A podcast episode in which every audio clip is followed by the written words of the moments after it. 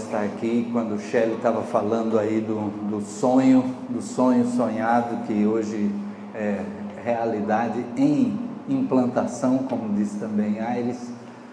É, esse é um sonho antigo nosso da gente poder ter um, mais um local aqui na nossa região, no bairro de Boa Viagem, em que a mensagem do Evangelho esteja sendo anunciada. Então, estar aqui com vocês é também poder dizer que os sonhos de Deus, eles se realizam, eles se concretizam, é né? aquilo que Deus coloca no nosso coração como objetivo. A Mosaico está então vivenciando uma série de mensagens a respeito da oração do Pai Nosso. E a perspectiva é aquela de que o Pai Nosso é uma oração que todo mundo sabe de cor, todo mundo aprende e recita em qualquer momento, quer sejam os jogadores na hora de um jogo de futebol, quer seja até no momento bem mais sério, que seria uma, uma despedida, alguém que parte e, e aqueles que sentem a partida juntos ah, pronunciam essa, essa oração. Mas muitas vezes a gente tem essa oração como algo que repete sem a gente se aprofundar tanto naquilo que Jesus Cristo quis transmitir com esta oração. Vamos ler mais uma vez então o texto de Mateus, capítulo 6, versos de 9 a 13. Mateus capítulo 6, versos de 9 a 13. Você pode abrir sua Bíblia ou acessar no seu celular e, ou tablet e acompanhar esta leitura. Mateus capítulo 6, os versos de 9 a 13. E nós temos aqui também na tela Vamos ler juntos? Mas tu, quando orares, entra no teu aposento e, fechando a tua porta, ora a teu pai que está em secreto, e teu pai que vê em secreto te recompensará publicamente. E orando, não useis de vãs repetições como os gentios, que pensam que por muito falarem serão ouvidos. Não vos assemelheis, pois, a eles, porque vosso Pai sabe o que vos é necessário antes de vós lhe o pedirdes. Portanto, vós orareis assim: Pai nosso que estás nos céus, santificado seja o teu nome, venha o teu reino, seja feita a tua vontade, assim na terra como no céu. O pão nosso de cada dia nos dá hoje. E perdoa-nos as nossas dívidas, assim como nós perdoamos aos nossos devedores. E não nos conduzas à tentação, mas livra-nos do mal, porque teu é o reino e o poder e a glória para sempre. Amém. Lemos então a partir do versículo 6 até o versículo 13. Vamos orar novamente. Baixe sua cabeça, feche seus olhos. Senhor Deus, louvamos o teu nome, Pai, e agradecemos, agradecemos pela tua palavra e pedimos, Pai, que teu Espírito fale ao coração de cada um de nós nesta hora. Que possamos ser instrumento em tuas mãos de tal maneira que tanto eu que falo como cada um que ouve possa estar sensível ao dirigir do teu espírito a cada um de nós. É a oração que fazemos em nome de Jesus. Amém. Amém.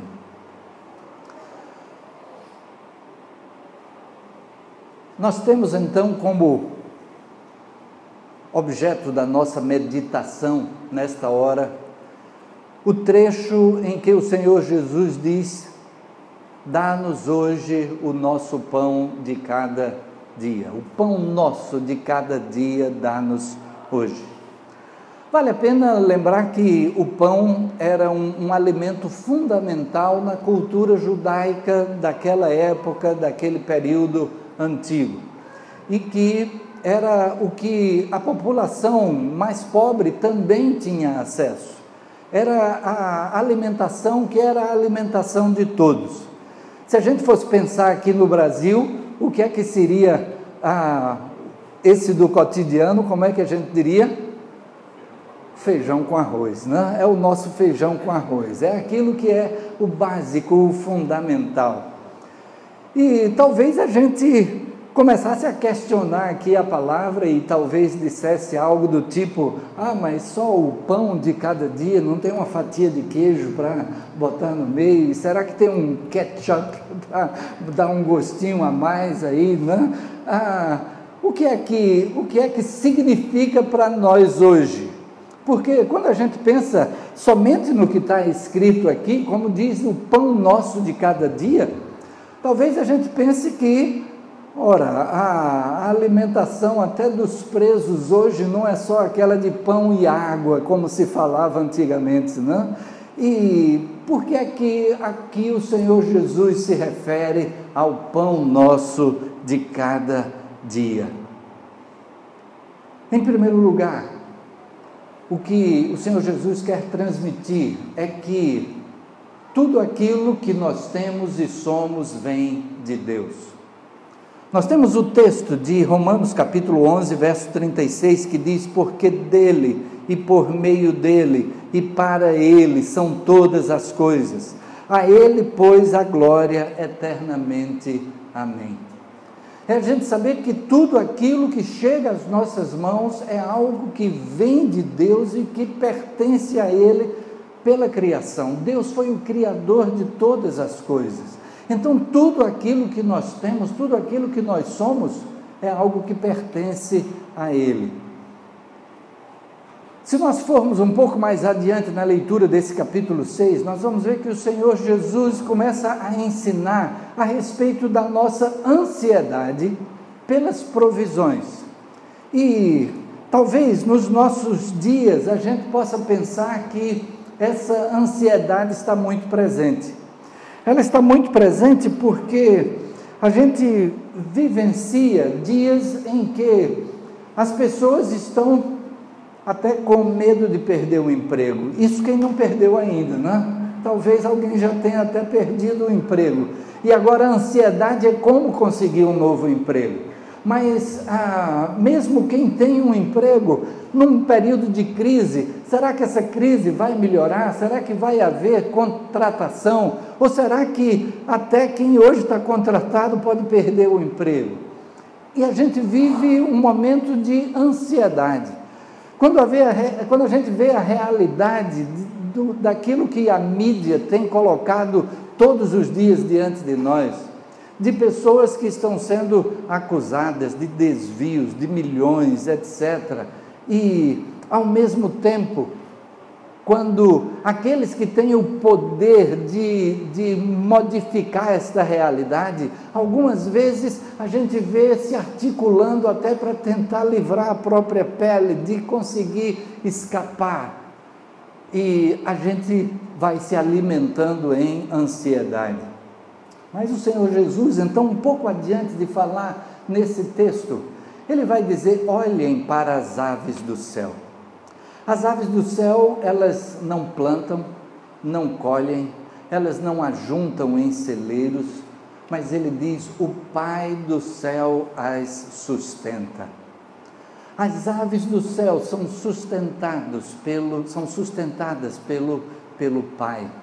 E ele vai dizer então que nós não devemos estar ansiosos a respeito do amanhã.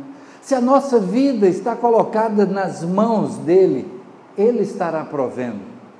Agora, muitas vezes a gente quer que a nossa vida esteja nas nossas mãos, do nosso jeito, para fazer as coisas da maneira como a gente mesmo pensa. Só que a maneira de Deus é sempre melhor do que a nossa.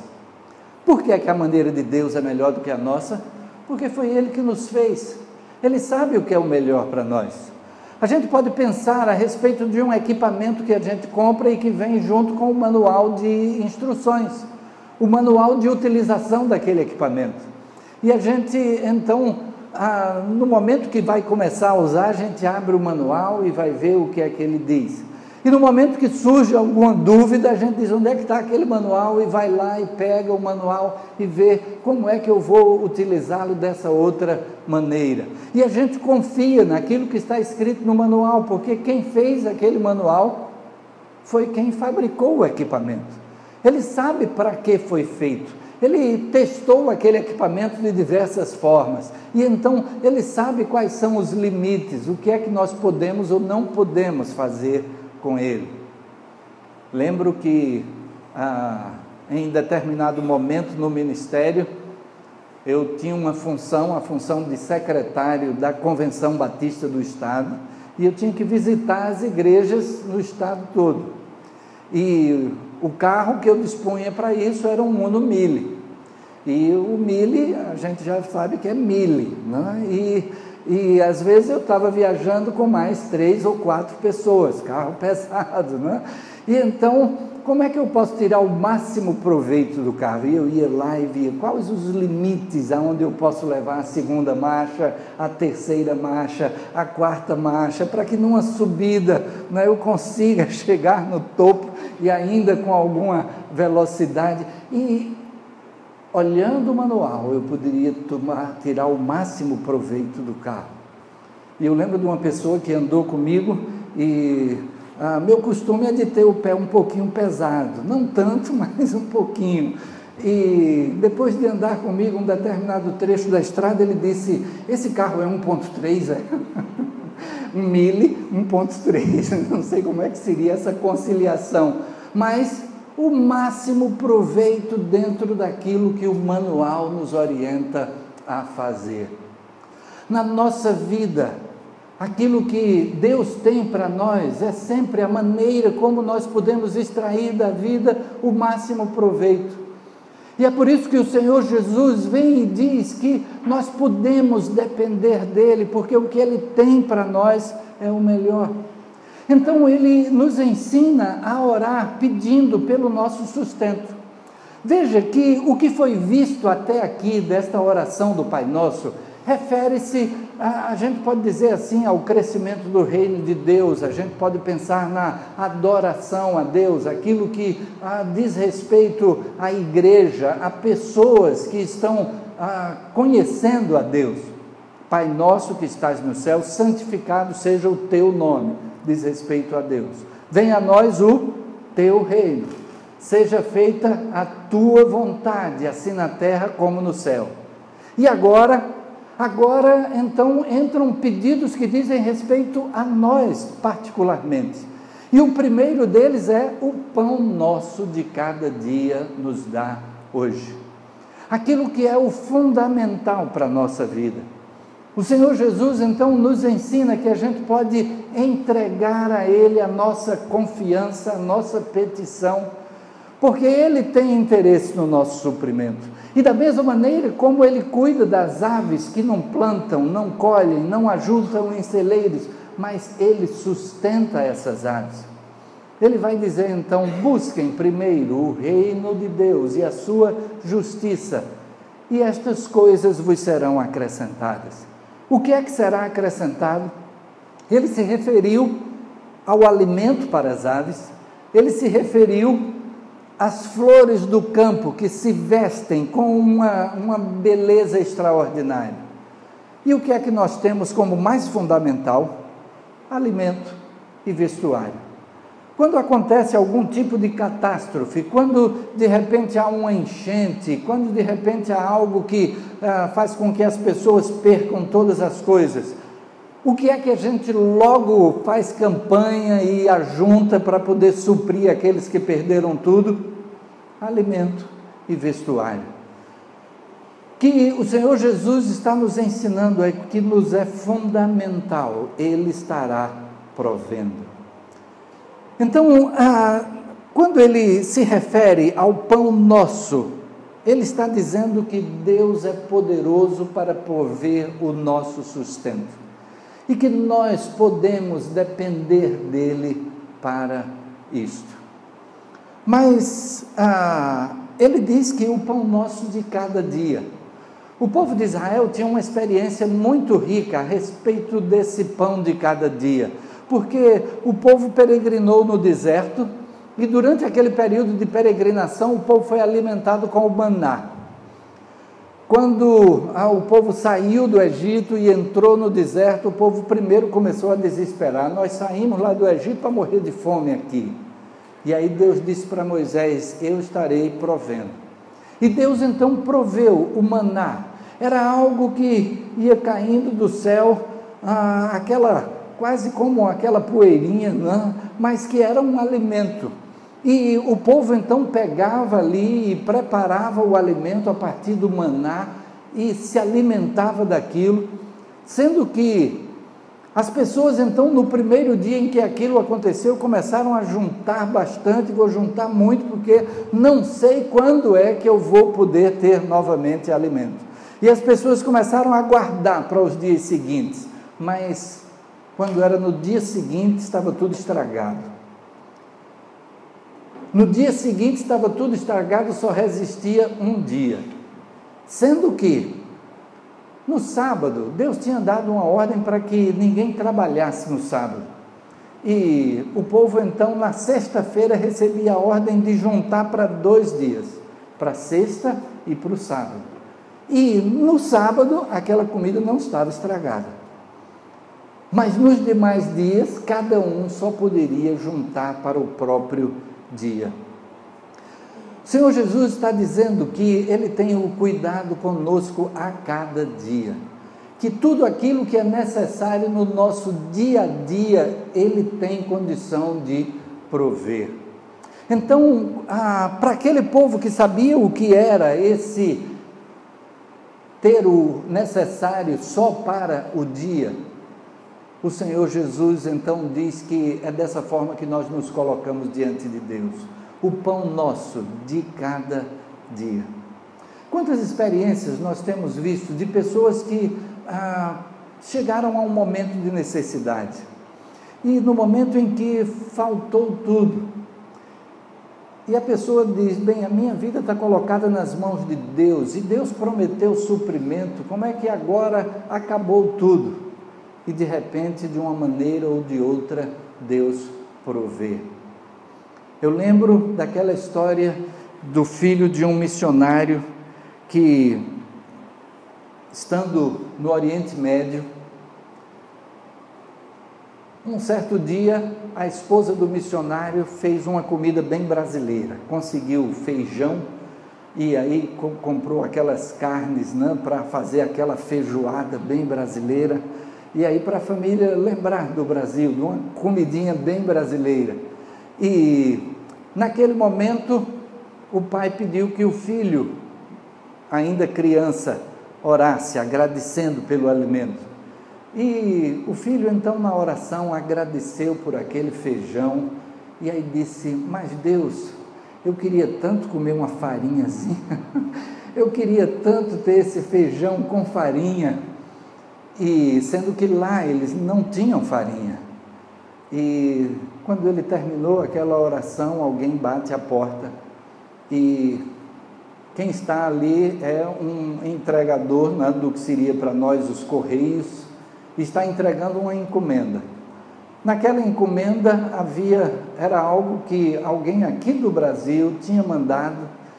Foi uma senhora lá numa igreja em Curitiba que tinha contato com os missionários e de repente teve aquela inquietação, pensando assim: poxa, os missionários estão longe há tanto tempo, o que será que eles gostariam de receber aqui do Brasil?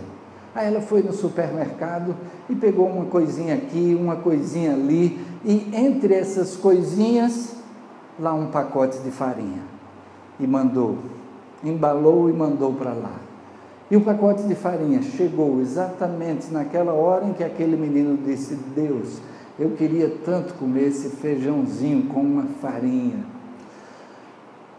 E quando a gente ouve uma história dessa, a gente diz: Mas Deus vai se preocupar com farinha? Será que Deus não tem coisa mais séria para fazer? E a gente lembra que Deus é onipotente, Ele é onisciente, Ele é onipresente. Ele pode todas as coisas, ele conhece todas as coisas. E ele incomodou o coração daquela senhora lá em Curitiba dias antes, porque ele já sabia que na hora certa iria chegar. Quantas histórias nós conhecemos da provisão de Deus e a provisão às vezes em momentos difíceis. Mas Deus, ele provê a cada dia. Agora, o sentido dessa passagem não é apenas o sentido material. Não é apenas o pão realmente que nós comemos. E a esse respeito, né, ah, eu mencionei a princípio que a gente ficaria se perguntando, e aquela fatia de queijo nesse pão, né, e um ketchupzinho né, para melhorar o sabor, né, ah, dentro do nosso contexto, o que Deus nos provê é de tudo aquilo que nos é necessário. Lembro que quando ah, iniciei no ministério foi numa cidadezinha bem pequenininha no interior de Pernambuco, sertão de Pernambuco. E a gente morou a vida toda na capital. A gente morou aqui, depois morou um certo tempo em Maceió, e depois foi quando Deus disse: está na hora de iniciar o ministério. Já tinha o chamado havia algum tempo, e Deus disse: está na hora de ir. E na capital, com ah, uma profissão em desenvolvimento, minha formação original é em engenharia eletrônica, e trabalhando nessa área, a gente tinha então o sustento, as provisões normais. E, e aí a gente vai lá para o sertão a mudança financeira foi muito grande, mas Deus nunca deixou faltar o essencial. Nunca deixou faltar. Pelo contrário, a gente conheceu foi frutas que a gente não conhecia aqui, mas que a região lá produz. E, e, a gente pôde desfrutar disso. E hoje a gente pensa nas frutas que comia naquela época e pensa com saudade, porque aqui não tem. Mas Deus proveu o necessário. Ele provê não só o pão, mas também, se ele, se ele entende que para nós é o necessário, a fatia de queijo e até o ketchup. Mas, como estava dizendo, não apenas. Obrigado, Gideon. Não apenas do pão material o Senhor Jesus está falando aqui. Ele está falando que nós podemos depender dele, daquilo que são nossas necessidades espirituais. O próprio Senhor Jesus foi que disse: Eu sou o pão do céu que dá vida ao mundo. Ele próprio se apresenta como pão. E essa é a nossa necessidade mais importante. Porque aquilo que diz respeito à nossa vida aqui vai passar mas aquilo que são as nossas necessidades espirituais, isso permanecerá para toda a eternidade. E o Senhor Jesus veio exatamente para suprir essas necessidades nossas. E então, ah, quando Jesus se colocou na cruz, ele até colocou uma figura. Na véspera da sua morte, ele reunido com os discípulos, no momento da celebração da Páscoa, ele escolheu dois elementos ali para lembrar, para que a gente estivesse lembrado de que ele entregou a sua vida na cruz em nosso lugar. Desses dois elementos, um deles foi o pão. E ele disse que o pão estaria nos lembrando que o seu corpo foi ferido por nós ali na cruz.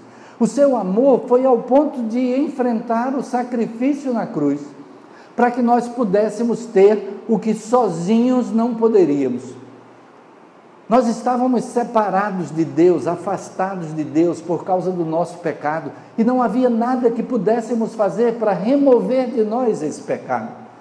Aquilo que fizemos estava, a gente pode dizer, impregnado em nós. Mas ele veio para levar sobre si o nosso pecado, retirar de sobre nós essa culpa e oferecer-nos o perdão. Então, quando Jesus se apresenta como o pão que desce do céu e dá vida ao mundo, Ele está se referindo a essa nossa necessidade espiritual. Da mesma maneira como nós temos a necessidade do pão material, nós temos a necessidade do pão espiritual. Nós temos a necessidade de ter ao Senhor Jesus como Senhor da nossa vida, como nosso Salvador. E então, quando ele se apresenta como o pão que desceu do céu e dá vida ao mundo, quando ele coloca na ceia do Senhor um elemento através do qual nós estaríamos lembrando do seu sacrifício ali na cruz, o pão, é porque nós precisamos desse pão espiritual. Ele se fez igual a nós. E ele nos dá o exemplo de como ele precisava desse alimento espiritual. No momento que o Senhor Jesus foi batizado por João Batista, ele é levado pelo Espírito ao deserto e a palavra de Deus nos diz que ele passou ali 40 dias e 40 noites em oração. E eu fico imaginando como deve ter sido isso, porque quando ele se fez igual a nós, a Bíblia nos diz que ele esvaziou a si mesmo, ele se desfez da divindade e assumiu a nossa humanidade. E ele diz que aquilo que ele pregou é porque ele recebeu do Pai. Durante aquele período ali, ele estava recebendo do Pai o que era necessário para o seu ministério. E eu fico imaginando Jesus ah, colocando-se diante de Deus, Pai, e como eu devo iniciar o ministério, a quem eu devo chamar para caminhar junto comigo, não é? E ali ele foi em oração se alimentando do que Deus estava entregando para ele da orientação espiritual que Deus estava dando para o ministério que ele estava iniciando. E aí, de repente, chega Satanás e diz: Olha, para um pouco essa oração e come pão. Olha, você não está com fome, você está aqui há 40 dias, você não tem o poder de Deus, Deus não lhe entrega o poder, então transforme essas pedras em pães e coma. E qual foi a resposta de Jesus? nem só de pão viverá o homem, mas de toda palavra que procede da boca de Deus. O que Jesus estava dizendo é o que eu estou tendo de alimento aqui. O alimento espiritual que eu estou recebendo do Pai não se compara à minha necessidade de alimento material. Aquilo que eu tenho recebido do Pai é muito mais importante.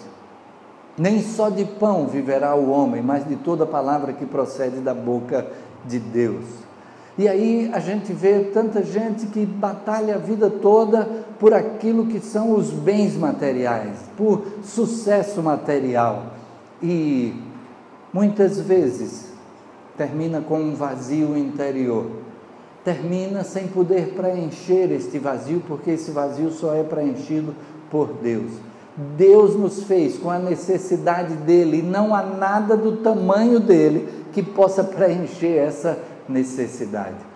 E então, quando o Senhor Jesus, nem só de pão viverá o homem, quando ele diz nem só de pão viverá o homem, mas de toda palavra que procede da boca de Deus.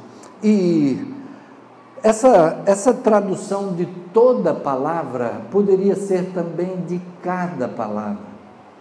De cada palavra, de, não é simplesmente o conjunto todo do que Deus nos fala, mas de que cada coisa que Ele fala é importante no nosso viver. E o texto vai dizer que é o pão nosso de cada dia. O que nos traz a lembrança de que, da mesma maneira que nós precisamos do pão material cotidianamente, nós precisamos do pão espiritual também cotidianamente. Cotidianamente precisamos estar na presença de Deus e Ele tem algo para nós a cada dia.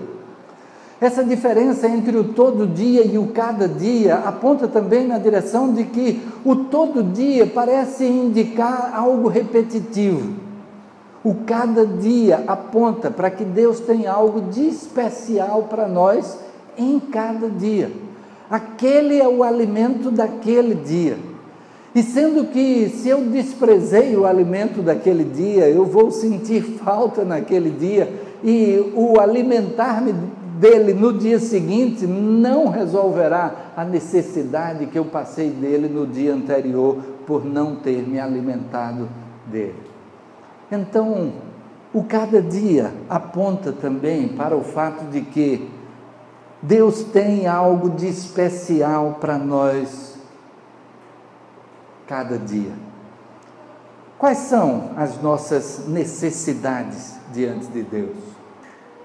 E a primeira necessidade é da salvação em Cristo, de podermos ter a nossa vida entregue a Ele, de reconhecermos que Ele fez tudo o que era necessário para que nós pudéssemos receber dele o perdão. Não havia nada que nós pudéssemos fazer. Como mencionei, aquilo que nós praticamos que vai contrariamente à vontade de Deus, aquilo fica sem remoção da nossa parte. Alguém pode dizer, mas pastor, se eu fizer alguma coisa boa, eu não compenso uma coisa má que eu fiz? Existe aquela história né, do, do menino que era muito peralta e o pai resolveu ah, para mostrar ao filho como estava sendo a vida dele, resolveu cada peraltice que ele fizesse, cada desobediência, cada coisa errada, o pai começou a bater um prego numa madeira. E outra desobediência, outro prego. Né? E assim foi, até que depois de um ano ele chamou o filho e mostrou a tábua. E disse: Olha, meu filho, cada coisa errada que você fez, ah, eu coloquei um prego nessa tábua. Agora eu faço um acordo com você. Cada coisa certa que você fizer, eu vou tirar um prego dessa tábua. E o menino que ficou impactado com aquela quantidade de pregos ali naquela madeira, se empenhou. E cada coisa certa ele foi tirando um prego e depois mostrou ao filho que tinha retirado todos os pregos. Mas aí ele perguntou ao filho como é que ficou a madeira. E o filho pôde olhar para a madeira e disse: toda furada não tem como remontar aquela madeira, porque o que está feito está feito. Mas aquilo que Deus faz por nós é enviar Jesus para Jesus levar sobre si o nosso pecado, para que a nossa vida esteja mais uma vez purificada do pecado. O apóstolo João, lá no Apocalipse, tem uma visão de uma multidão Aquela multidão estava vestida de vestidos brancos. E alguém pergunta a ele: Quem são esses que estão vestidos de vestidos brancos? E ele disse: Não sei, tu sabes. E a resposta é: Esses são aqueles que lavaram as suas vestiduras no sangue do Cordeiro. Cristo derramou o seu sangue na cruz e com aquele sangue derramado ali na cruz, em nosso lugar, por nós, nós somos lavados dos nossos pecados, perdoados dos nossos pecados. A primeira necessidade que nós temos é de receber a Jesus como Salvador e Senhor. E aí isso nos traz a consequência da paz com Deus. Porque por causa do nosso pecado é que nós tememos o momento de sermos colocados diante de Deus, sabemos que chegará o momento do julgamento final onde Deus vai olhar para a nossa vida e vai avaliar tudo que nós fizemos. E então, como será isso? Qual será a minha condição no momento de estar na presença de Deus? E aí as pessoas temem a morte porque desconhecem o que será que vai acontecer. Será que Deus vai considerar alguma coisa boa que eu fiz? E em complementação até a essa história do, do menino e da tabuinha e dos pregos, tem o texto na palavra de Deus que diz o seguinte: que nós fomos criados em Cristo Jesus para as boas obras. E as boas obras foram criadas para que nós andássemos nelas. Então, quando a gente pratica boas obras, a gente está fazendo somente aquilo que para que foi feito. Aquilo para que foi feito. Não há mérito em praticar boas obras. Aquele pai colocou um mérito para aquele filho, dizendo: Eu vou arrancar um prego da tábua, cada coisa boa que você fizer. Mas a palavra de Deus nos diz que quando a gente faz uma coisa boa, a gente está só cumprindo com aquilo para que foi feito. E então não há mérito, porque nós fomos criados para fazer boas obras. A gente é que se distancia disso, a gente é que ah, permite que o mal venha e, e tenha primazia e nos leve a fazer aquilo que a gente não deveria. A gente teve lá na igreja recentemente um congresso, um congresso que ele é realizado no mundo inteiro, o Summit. E então ele é realizado nos Estados Unidos, na cidade de Chicago, na grande Chicago, e depois distribuídos os vídeos para diversos países, cada país faz a tradução, legenda ou dublagem, e, e então aquilo que foi apresentado lá é repetido para cada país. E nós tivemos a oportunidade de ter isso na nossa igreja ah, recentemente, no mês de março.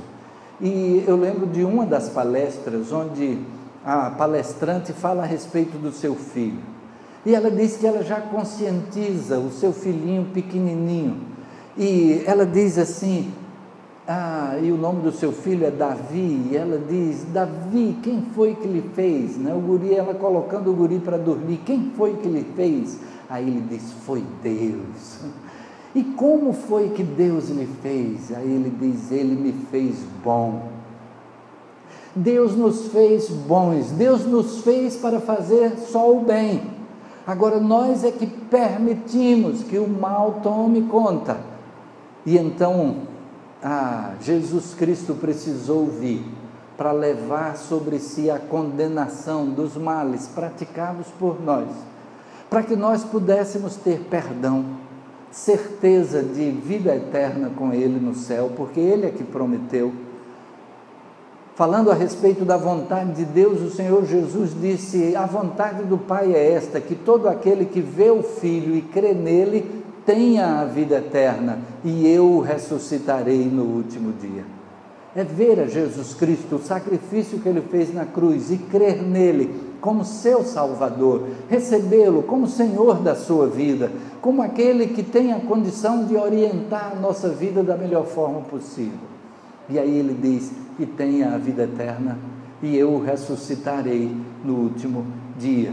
Isso faz com que aquele momento que citamos, de que as pessoas têm medo do momento da morte, de se apresentar diante de Deus, porque a morte tem essas duas coisas: tem a própria morte e que normalmente está associada a algum tipo de dor, de enfermidade ou de algum acidente, alguma coisa assim. Então, o ter medo da morte, nesse sentido, é uma autoproteção que Deus nos coloca e esse medo é salutar para nos fazer evitar o perigo. Mas o medo do que vem depois da morte, daquilo que pode acontecer com a pessoa, se a gente recebe a Jesus Cristo e o sacrifício que ele fez na cruz para o nosso perdão, a gente está em paz com Deus.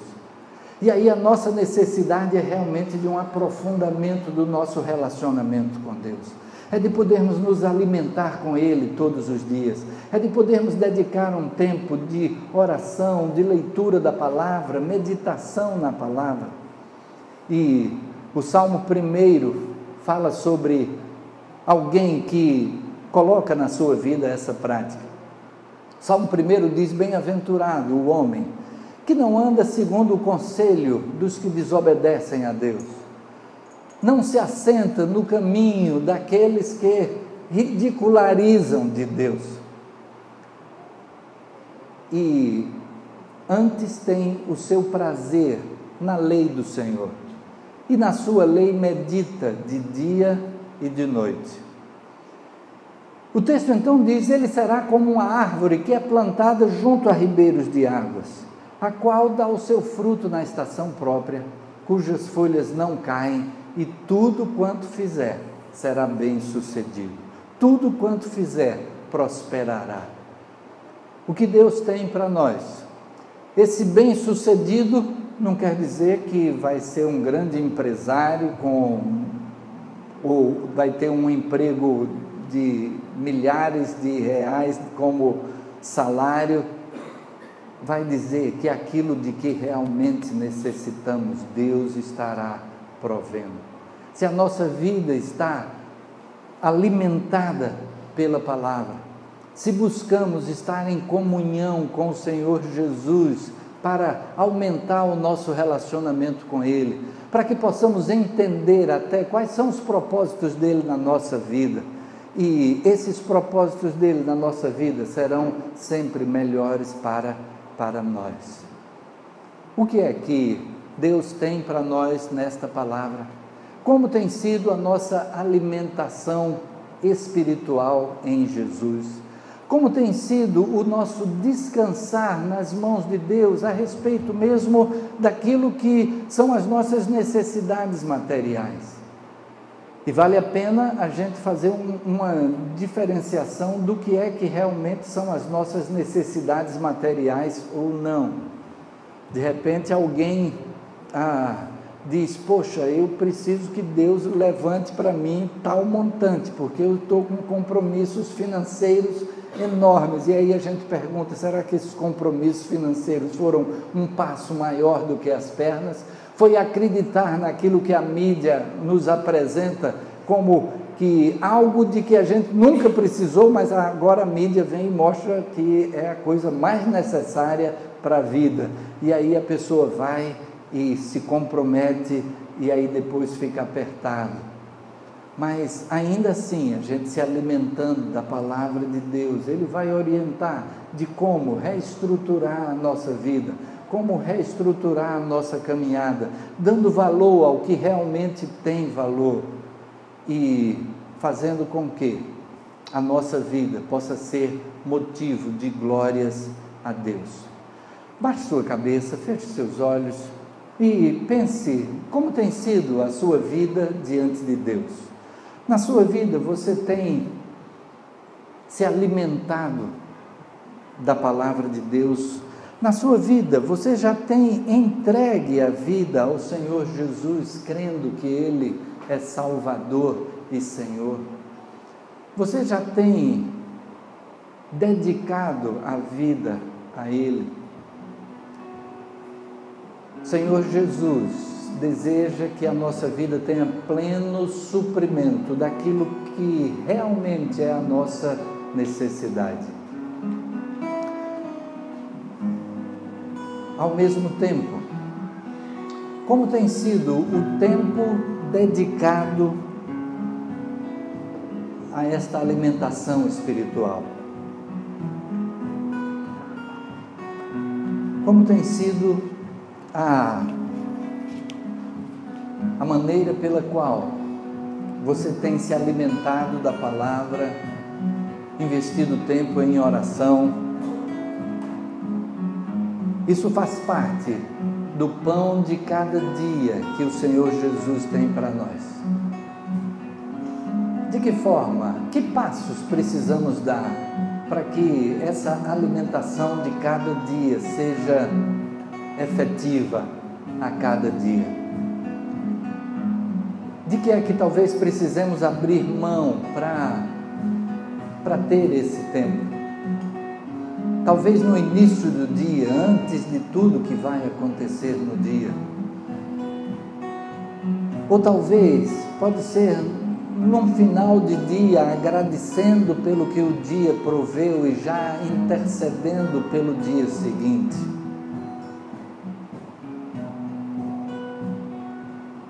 Mas no entendimento de que a nossa vida está entregue nas mãos dele e ele tem o melhor para cada um de nós. Quais são os seus passos? Os passos que precisa dar para que esse relacionamento com o Senhor Jesus seja mais profundo e que a gente não abra mão nenhum só dia de estar em comunhão com Ele,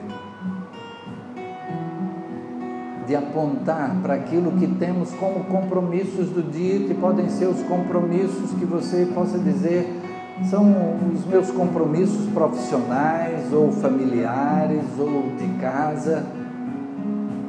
Mas da mesma maneira como ele atenta para a necessidade da farinha, ele atenta para cada coisa que está no nosso dia a dia. Vamos orar.